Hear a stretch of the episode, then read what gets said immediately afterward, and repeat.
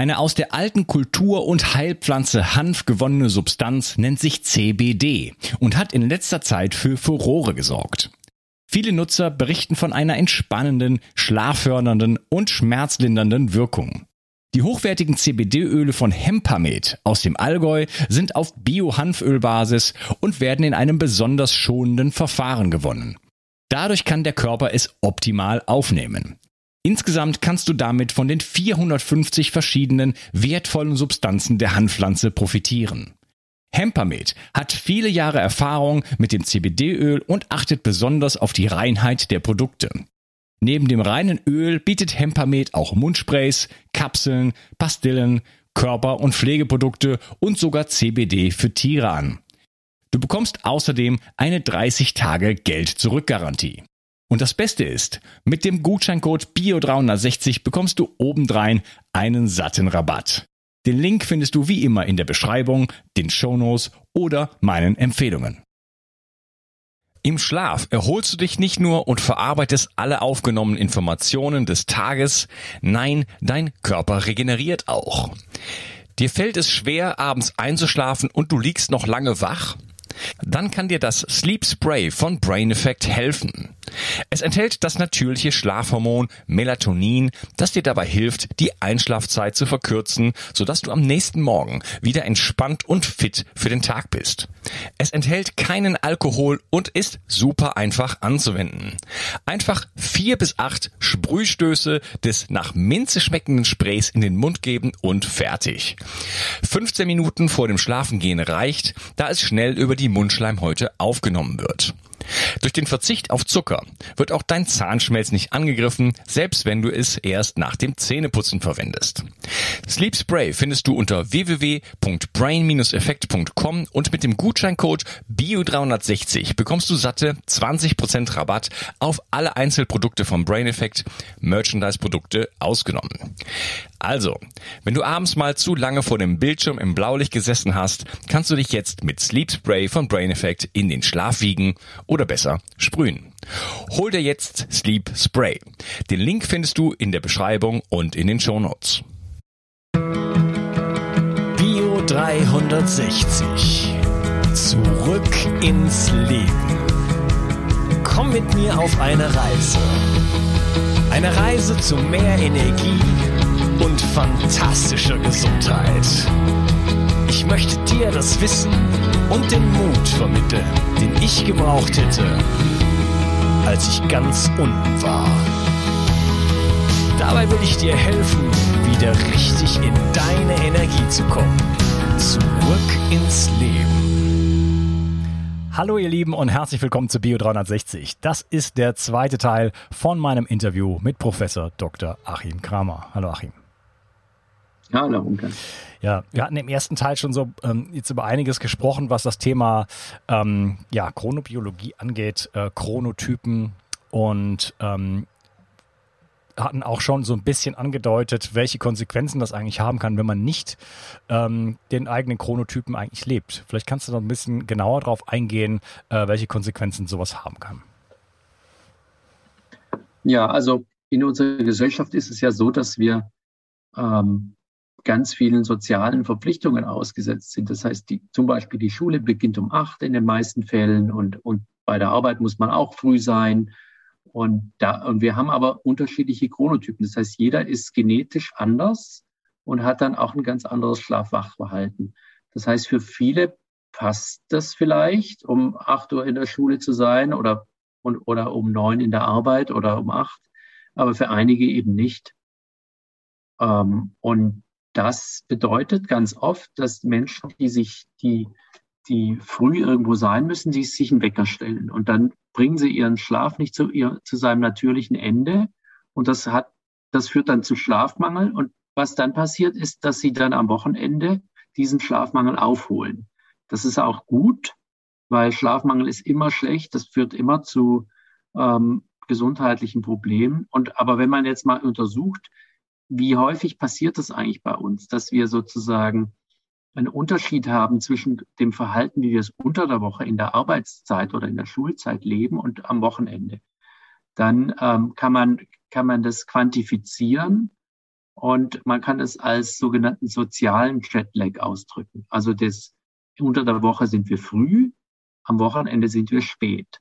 Und wenn man, wenn man guckt, was passiert eigentlich mit, oder Leute, die einen ganz großen sozialen Jetlag haben, das heißt Stundendifferenz zwischen, äh, zwischen Woche, äh, Arbeitswoche und Wochenende, dann sieht man, dass ähm, diejenigen mit großen sozialen Jetlag sind, haben eine höhere Wahrscheinlichkeit zu rauchen, Alkohol zu trinken, dick zu sein. Daran sieht man schon, dass das, dass das ähm, eigentlich alle betrifft in der Bevölkerung, die, die nicht ihren natürlichen Chronotyp leben können. Dann gibt es natürlich auch noch, und das ist vielleicht noch viel krasser, die 20 Prozent der Bevölkerung, die in Schichtarbeit arbeitet, die auch nicht in, in, gemäß ihres Chronotyps leben können. Und da gibt es große Studien, die zeigen, äh, dass das ähm, einhergeht mit einem erhöhten Risiko für Krebserkrankungen, für Stoffwechselerkrankungen, für Depressionen, für Schlafprobleme und so weiter. Das ist eigentlich ziemlich klar belegt.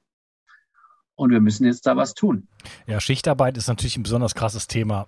Ich habe das selber mal gemacht als, als Jugendlicher, nur sechs Wochen äh, in der Fabrik und da hat man dann jede Woche hat man eine andere Schicht gehabt. Also es gab drei Schichten und dann musste man immer wechseln. Mhm. Das war das fand ich schon damals sehr, sehr schwierig. Aber der, das betrifft ja zum Beispiel den gesamten Pflegebereich. Ne? Da hat man ja auch völlig äh, irrsinnige Zeiten geht es morgens um vier los oder solche, solche Dinge, also nichts, was irgendwie was mit einem natürlichen Rhythmus zu tun hat.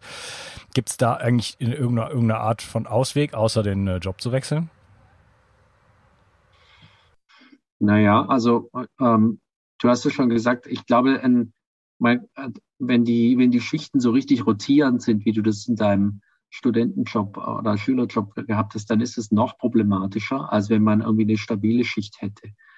Gleichzeitig kann man versucht, versucht man auch ähm, mit guten Lichtverhältnissen also, ähm, die Leute irgendwie wach zu halten. Also ich, es gab mal eine Studie mit, mit ähm, in, in Werkshallen, wo man irgendwie das, das Licht einfach verbessert hat. Man kann auch, man kann das auch versuchen, Chronotypen zu adaptieren. Wir haben jetzt eine Studie gehabt mit einem Klinikum in Bayern, Stichwort Pflege, also Krankenhaus, wo die Leute, wo die Schichtpläne so gemacht wurden. Also wir haben, wir haben ein, ein, an der Charité so einen Bluttest entwickelt, mit dem man äh, den Chronotyp bestimmen kann. Inzwischen gibt es auch einen Haartest. Und ähm, das hat man, haben wir mit dem Krankenhaus in Bayern gemacht. Das war von der AOK finanzierte Studie und haben die Leute dann so eingeteilt, dass sie gemäß ihrem Chronotyp äh, sozusagen in die Schichten gehen. Und das hat schon was gebracht. Also da, das, das war nicht so viele, weil das Krankenhaus nicht so groß war, so dass wir keine großen statistischen Analysen machen konnten. Aber ähm, es hat schon ziemlich was gebracht. Und so könnte man eigentlich auch vorgehen, dass man, dass man sagt, okay, wir haben ja diese unterschiedliche Verteilung in den Chronotypen, dann nutzen wir das doch für Schichtarbeit aus. Okay, das heißt, da würde man einfach versuchen herauszufinden, welcher Typ entspricht wem, zum Beispiel über den Gentest, da sprechen wir später noch drüber, mhm. und äh, dann entsprechend schon mal die Leute so ein bisschen aufzuteilen und dann mit Licht zu arbeiten, so dass man beispielsweise dann, wenn man in der Nacht arbeitet, auch entsprechend äh, den Tag simuliert, denke ich mal. Ja, genau. Ja. Wie viele Menschen sind denn davon betroffen, dass sie außerhalb ihres äh, biologischen Rhythmus leben? Ja, das ist ja immer so eine, ähm, eine Frage, wie stark ist man betroffen. Aber ähm, ich glaube, jeder kennt es irgendwann von irgendwann mal, ob, ob, ob man jetzt regelmäßig außerhalb seines Rhythmus lebt. Das ist sicher, sind sicher die 20 Prozent äh, Schichtarbeiter und das sind sicher die ganzen, ähm, fast alle Oberstufenschüler ähm, und, und viel und auch die meisten späten Chronotypen, weil die, weil die frühen Chronotypen, die Lerchen, diese haben oft weniger Probleme, weil unsere Gesellschaft so angelegt ist, dass das denen eher zugutekommt. Also, dass die haben höchstens Probleme in ihrem Sozialleben. Also ich habe mal eine Mitarbeiterin gehabt, die war tatsächlich ein extremer Frühtyp. Die ist immer um 19, 20 Uhr ins Bett gegangen und wachte dann um drei Uhr auf oder so. Und das war schon auch nicht leicht für sie äh, da irgendwie damit klarzukommen. Und ihre Mutter war auch so und dann haben wir sogar eine Studie gemacht, um herauszufinden, um was, um welches Gen handelt es sich eigentlich. Und also trotzdem muss man sagen, die späten Chronotypen, die haben es äh, äh, schwerer im Leben. Das ist, weil die, weil unsere Gesellschaft einfach früh angelegt ist. Ich würde es, ach, wie viele ist immer die, das ist wie die Frage, wie viele Riesen gibt es? Also, das ist immer die Frage, wie, ab wann ist es wirklich, also wenn, ab wann ist es schädlich? Ich würde mal sagen, zwischen 20 und 50 Prozent der Bevölkerung leben nicht nach ihrem Chronotyp. Ja. Ja, du hast schon gerade angesprochen, die, so die soziale Akzeptanz ist äh, insbesondere für die späten Typen nicht besonders hoch. Ne? Das gilt mhm. als äh, schick sozusagen. Man muss früh raus. Äh, der, nur der frühe Vogel fängt den Wurm. das sind da solche Sprichwörter. Ähm, da wird ja schon angedeutet, dass ähm, derjenige, der sozusagen den Tag verschläft, der, der kriegt nichts auf die, auf die Reihe. Ne? Ähm, mhm. Es ist ja dann auch so, dass wenn man, sagen wir mal, jeden Tag um 11 Uhr aufsteht, dann ist es ja schon schwierig, äh, Leute telefonisch zu erreichen oder ne, also man, man kämpft dann damit. Also ich bin, habe es dann teilweise früher auch geschafft, dass ich schon im Winter äh, aufgestanden bin, als es schon dunkel war. oder so äh, die Öffnungszeiten und so weiter, alles äh, als sich plötzlich reduziert. Das heißt, die ganze Welt steht irgendwo gegen einen. Äh, wie siehst du das mit der, mit der sozialen Akzeptanz und ähm, was könnte man daran machen? Ja, ähm, ich glaube, es wäre schon mal ganz gut, wenn jeder sich im Klaren wäre, was er eigentlich für ein Chronotyp ist. Und dann eben auch, ähm, das, das, das führt auch zu einer größeren Akzeptanz. Also viele haben mich auch schon angeschrieben und gesagt, können wir nicht irgendwie deinen Test machen und, äh, und das kann ich das nicht meinem Arbeitgeber zeigen, damit der mal sieht, dass ich nicht, nicht faul bin, sondern dass es einfach genetisch äh, bedingt ist. So, das ist das eine. Man, wenn man das irgendwie von sich weiß und irgendwie, wenn man, wenn wir weiter, so wie du es jetzt auch mit deinem Interview machst, wenn wir weiter verbreiten in der Gesellschaft, dass es eben Unterschiede gibt in den Menschen, dass es eben frühe und späte äh, Menschen gibt, dann können wir da schon Akzeptanz ähm, mehr schaffen. Und natürlich kann man immer wieder dafür werben, dass diese extremen frühen, also wo, wo große Teile über einen Kamm geschert werden, zum Beispiel in der, ich sage es wie immer wieder, in der Schule, dass der, die, da, muss man natürlich Unterricht machen, irgendwie mit der ganzen Klasse und kann da nicht einen Chronotyp adapt, also vielleicht wäre das eine Vision, Chronotyp adaptierte Klassen machen, dass irgendwie die Frühtypen irgendwie in eine Klasse gehen und die Spättypen in die andere. Aber das ist, glaube ich, noch Zukunftsmusik. Also solange wir irgendwie ganze Gruppen mit Gruppen arbeiten, da muss man eben einen besseren Mittelweg finden. Ja. Ja.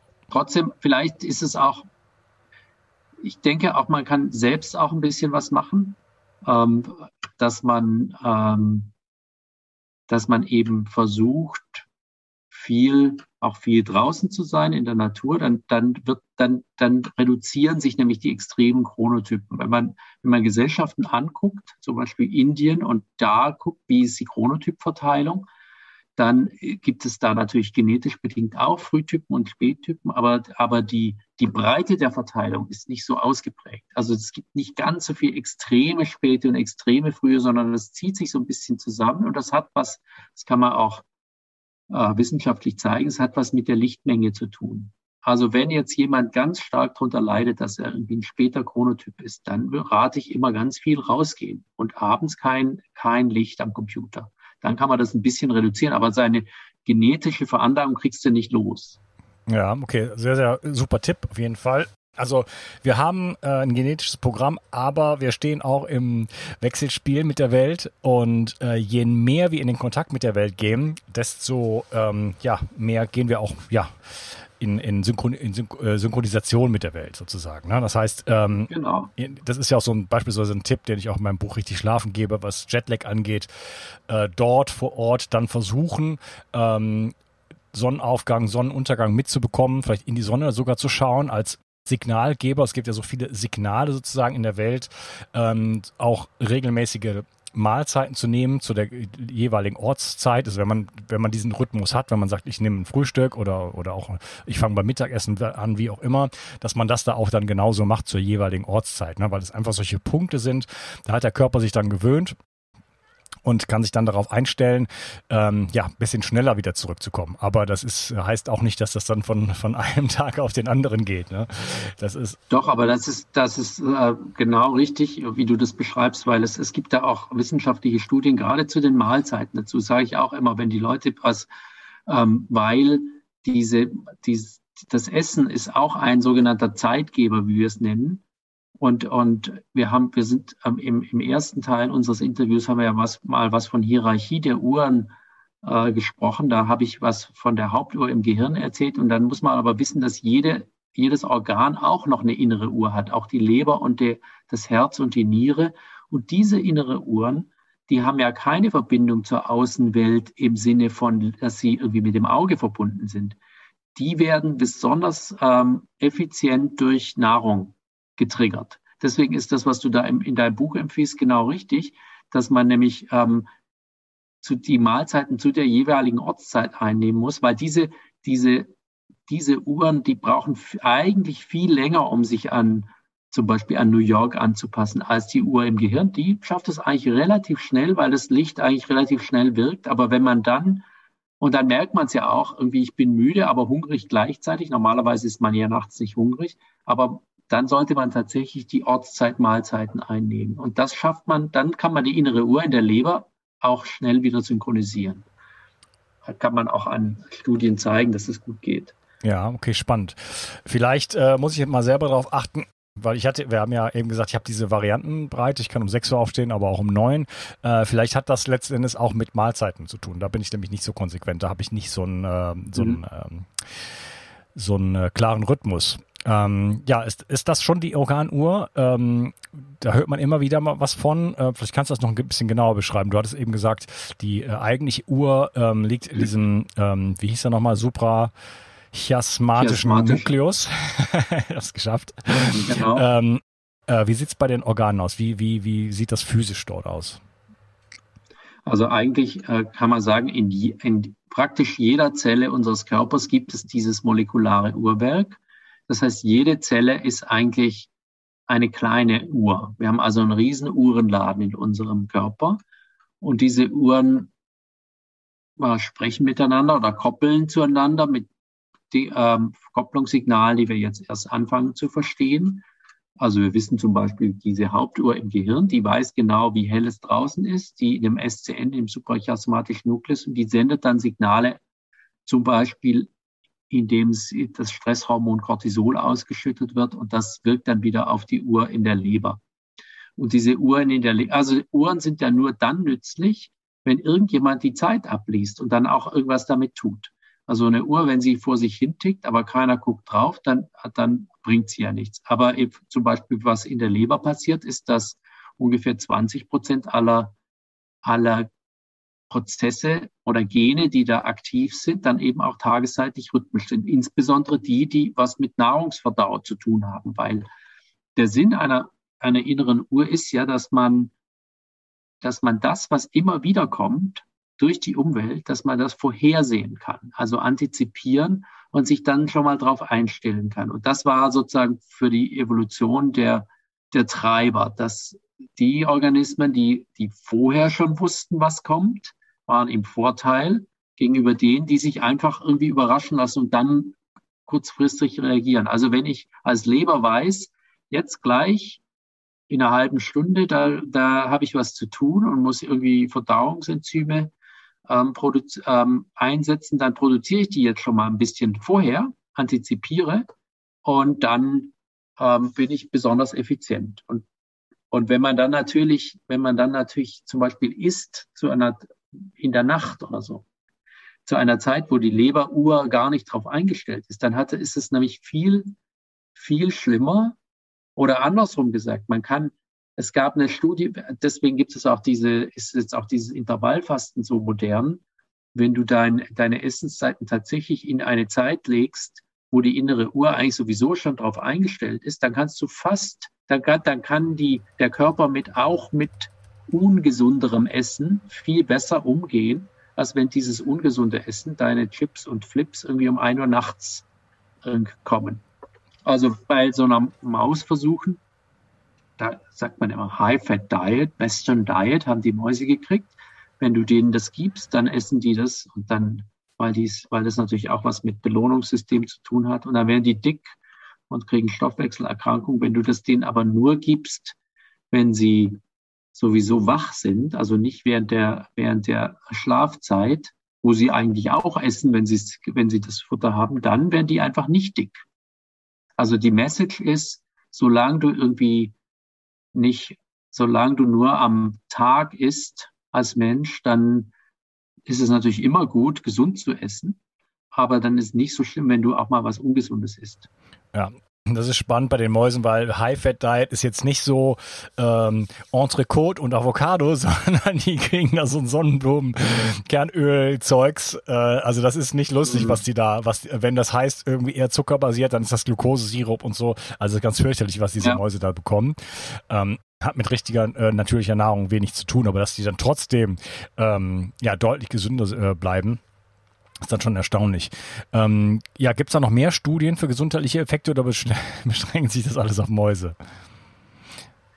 Naja, also bei den, bei den, ähm, bei, bei, natürlich gibt bei, bei, bei den Studien, die Menschen betrifft, ist es ja so, dass man eher Korrelationen hat und dass man sagt, okay, jetzt ähm, gucke ich mir die Schichtarbeiter an, habe ich ja gesagt, das Risiko, dann da muss man dann, ähm, da kann man dann irgendwie gab es eine Studie mit 80.000 Krankenschwestern in Schichtarbeit und dann sah man, dass da irgendwie vermehrt Brustkrebsfälle äh, da sind. Es gibt auch immer die, also es ist immer eine, die Störung der inneren Uhr oder ist das, das wird gerade stark untersucht. Ist es ein Risikofaktor oder ist es ein Symptom von Krankheiten oder ist es irgendwie beides?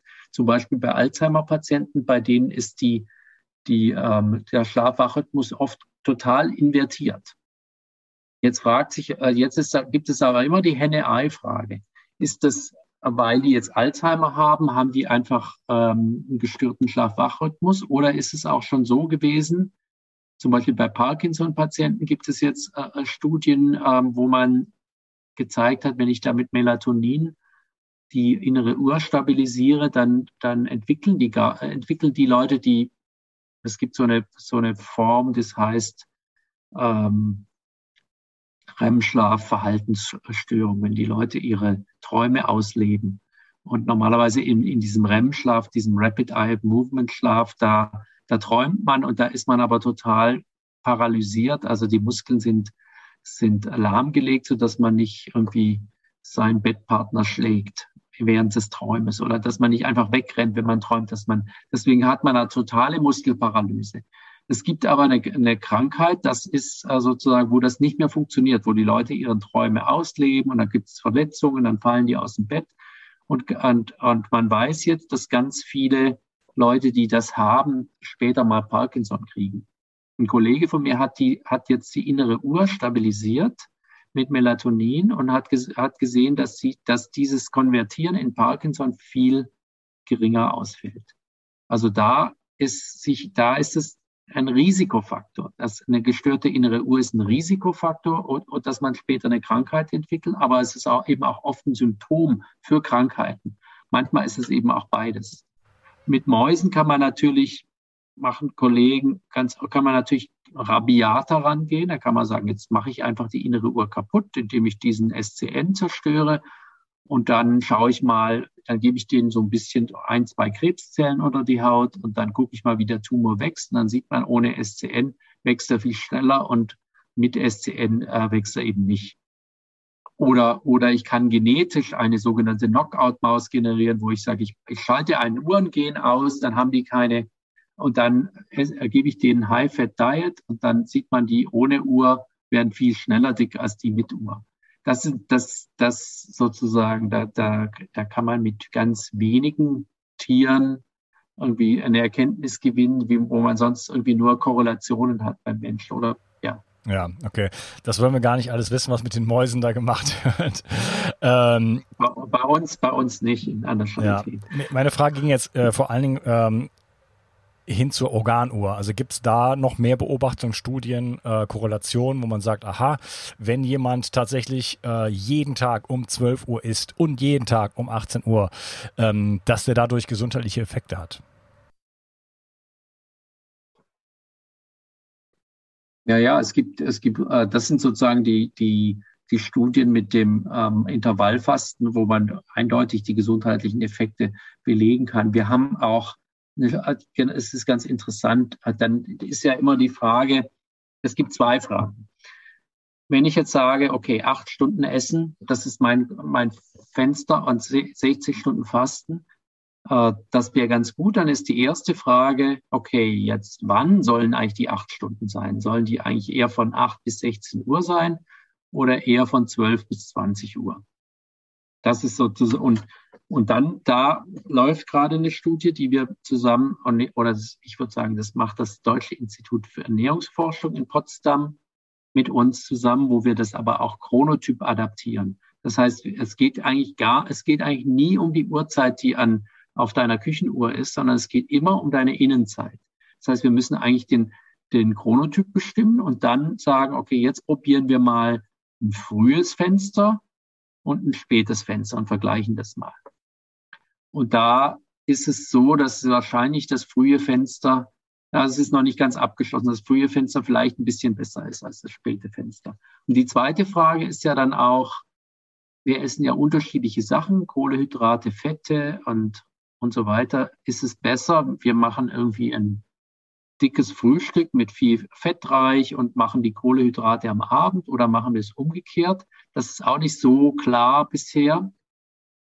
Aber da, da laufen die Studien auch noch. Das sind so die, sind so noch die, die ongoing questions, die man noch so hat. Also erstens, wann schiebe ich, ist eigentlich das optimale Essens, Fenster und, und wie soll ich dann innerhalb des Essensfensters auch noch optimal essen? Aber gut, ich glaube, wenn man, wenn man schon nicht, wenn man, wenn man jetzt als, als normaler Mensch sagt, ich esse jetzt nicht mehr nach 20 Uhr, dann ist man schon ziemlich gesund. Also man kann ja auch, es, es, ich denke immer, diese, diese super Optimierung, ah, jetzt mache ich aber mein Frühstück so und dann, das ist dann auch ein bisschen freudlos irgendwann. ja, ja ähm, wichtig ist natürlich auch einfach auf sich selber zu hören, weil vieles ist da ja noch gar nicht bekannt. Du sagst selber, wir machen hier Studien, wir machen da Studien, wissen wir noch nicht so genau. Ähm, das sind aber immer wieder Kohorten, worum es geht. Was ist denn mit mir selber? Ja, das kann natürlich am allerbesten ja. natürlich ich selber natürlich beantworten, indem ich in den Kontakt mit mir gehe. Erstmal, wir sind dazu jetzt heute da zusammengekommen, ein Bewusstsein zu schaffen. So, oh, sowas gibt es. Äh, wo bin ich da eigentlich? Wie weit achte ich darauf in meinem Leben? Genau. Ähm, und dann einfach ein Bewusstsein dafür zu entwickeln, so, ja, okay, ich bin wahrscheinlich der und der Chronotyp, das probiere ich jetzt mal aus. Wie wäre das denn, wenn ich mal äh, so und so esse? Ich mache vielleicht ein Intervallfasten. Ich fange beim Frühstück an oder ich fange erst mit dem Mittagessen an. Ne? Das kann man einiges herausbekommen. Mhm. Wie schlafe ich denn danach? Wie geht's mir denn am Morgen?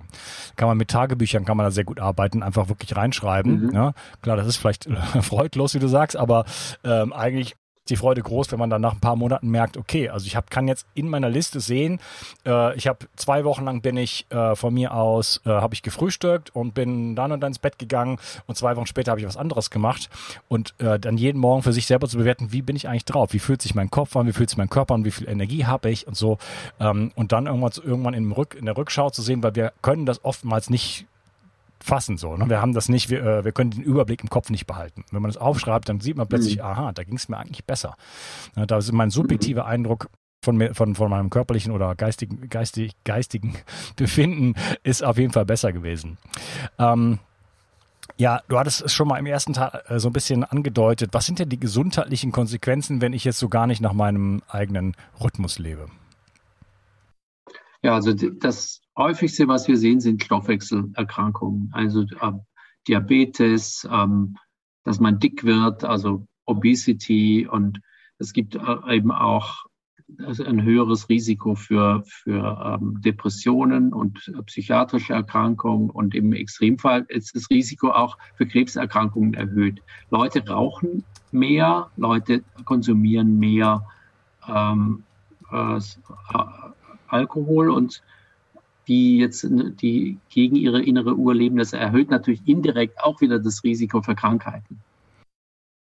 Ähm, es heißt aber nicht, dass wenn man jetzt irgendwie, ähm, wenn man jetzt mal einen Studentenjob hat und irgendwie sechs Wochen Schichtarbeit macht, dass man dann sofort erkrankt.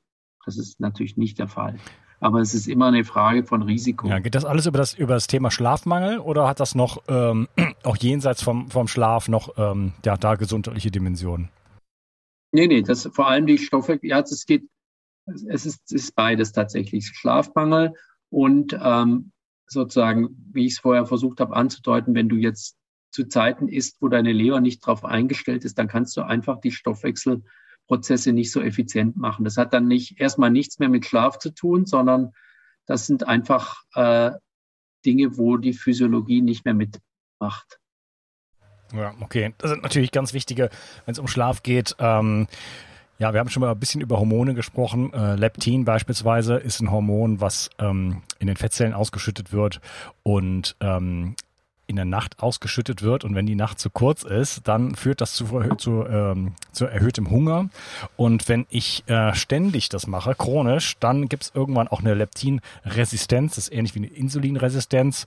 Das sind alles solche ähm, ja, Steuerungshormone. Und wenn das Ganze ähm, Gefüge mit der Zeit aus dem Ruder läuft, dann ergeben sich diese Resistenzen und dann kann diese, diese ähm, Steuerung des Körpers, des Gehirns letzten Endes, ähm, auch nicht mehr so in dem Maße funktionieren und dann läuft es völlig aus dem Ruder. Mhm. Ich würde sagen, äh, wir unterteilen nochmal die Episode an dieser Stelle und würde ich mich gerne noch mal ein bisschen mit dir über das Thema äh, Licht unterhalten und dann äh, auch mal über den Gentest, den ihr da erschaffen habt. Ja, gern. Sehr viel Spaß gemacht und freue mich auf den dritten Teil mit dir. Mach's gut. Tschüss. Bis dann. Tschüss. Die Versorgung mit essentiellen Mikronährstoffen ist eine der wichtigsten Gesundheitsstrategien.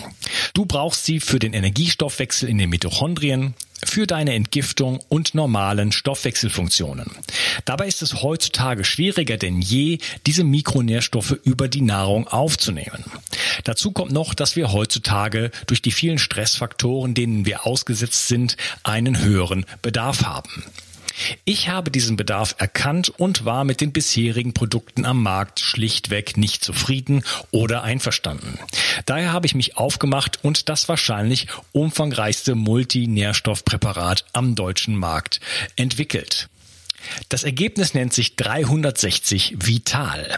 Und dieses Produkt enthält alle wichtigen Vitamine in der richtigen Form und Dosierung, zahlreiche wichtige Mineralstoffe, Pflanzen- und Heilpilzextrakte, Antioxidantien wie zum Beispiel Astaxanthin und Resveratrol, Coenzym Q10, 50 Milliarden darmaktive Bakterien und vieles mehr. Dabei habe ich natürlich auf die höchste Rohstoffqualität geachtet und darum enthält 360 Vital zum Beispiel keinerlei Zusatzstoffe. Das liegt alleine auch schon daran, dass gar nichts mehr in die Kapseln hineingepasst hätte. Mit 360 Vital bekommst du also eine Grundversorgung für deine Mitochondrien und aktivierst deine körpereigenen Entgiftungsfunktionen und deinen Stoffwechsel. Daher ist 360 Vital auch ein Grundelement in meinem Entgiftungsprotokoll richtig entgiften. Mit 360 Vital ersetzt du praktisch alle Nahrungsergänzungsmittel in deinem Schrank und bekommst alles in höchster Qualität und erleichterst damit dein Leben. 360. Zurück ins Leben. Komm mit mir auf eine Reise. Eine Reise zu mehr Energie und fantastischer Gesundheit. Ich möchte dir das Wissen und den Mut vermitteln, den ich gebraucht hätte, als ich ganz unten war. Dabei will ich dir helfen, wieder richtig in deine Energie zu kommen. Zurück ins Leben.